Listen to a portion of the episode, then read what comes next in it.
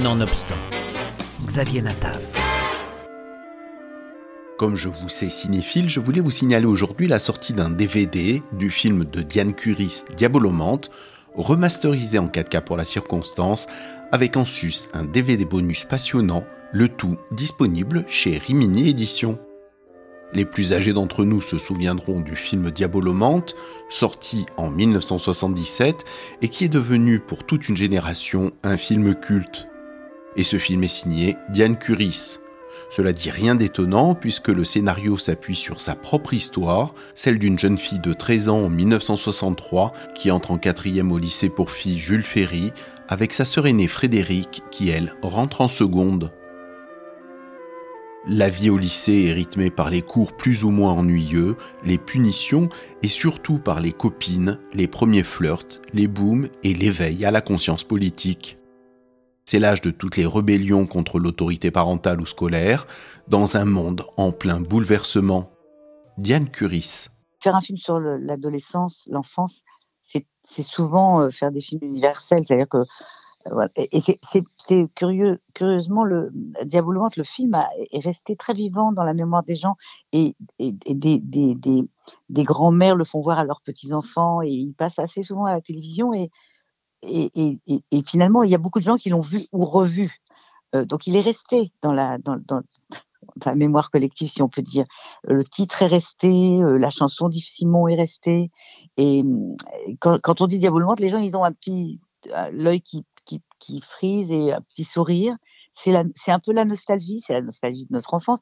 Et puis c'est aussi, c'est quelque chose qu'on partage. C'est-à-dire que c'était un film très familial en, vérité quand il est sorti. Les, mamans allaient le voir avec leurs ados. Il a réuni à l'époque de sa sortie vraiment deux générations. Ceux qui avaient 15 ans, 13, 14, 15, 16, les ados. Et puis les gens de ma génération qui avaient vécu ces années-là au lycée, enfin à l'école, etc. Donc il a, il traversé le temps.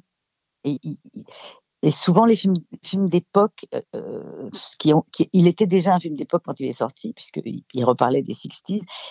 Ceux-là, ils, traversent le temps plus facilement que les films qui sont très très ancrés dans, dans un contemporain. Un film sur l'éternelle adolescence, les profs, les parents, les copines, les garçons, la découverte des corps, la politique. La réalisatrice nous raconte avec son film une époque de la fin des années 60 où la politique était dans tous les esprits et l'antisémitisme encore et toujours présent. Qu'est-ce que c'est que cette histoire que ta sœur m'a racontée? Tu fais partie d'un comité antifasciste. Qu'est-ce que ça veut dire? Quoi, qu'est-ce que ça veut dire? Je t'ai déjà dit que je n'aime pas ça. Qu'est-ce que t'aimes pas, les fascistes ou les autres?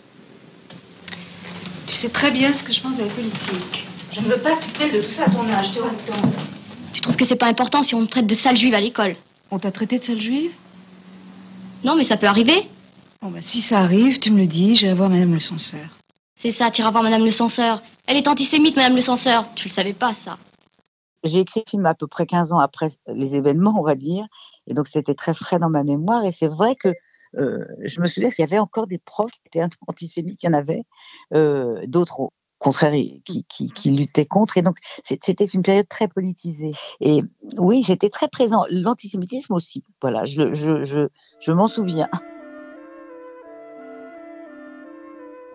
Diabolomante, un film de Diane Curis, à découvrir ou à redécouvrir en DVD chez Rimini Éditions.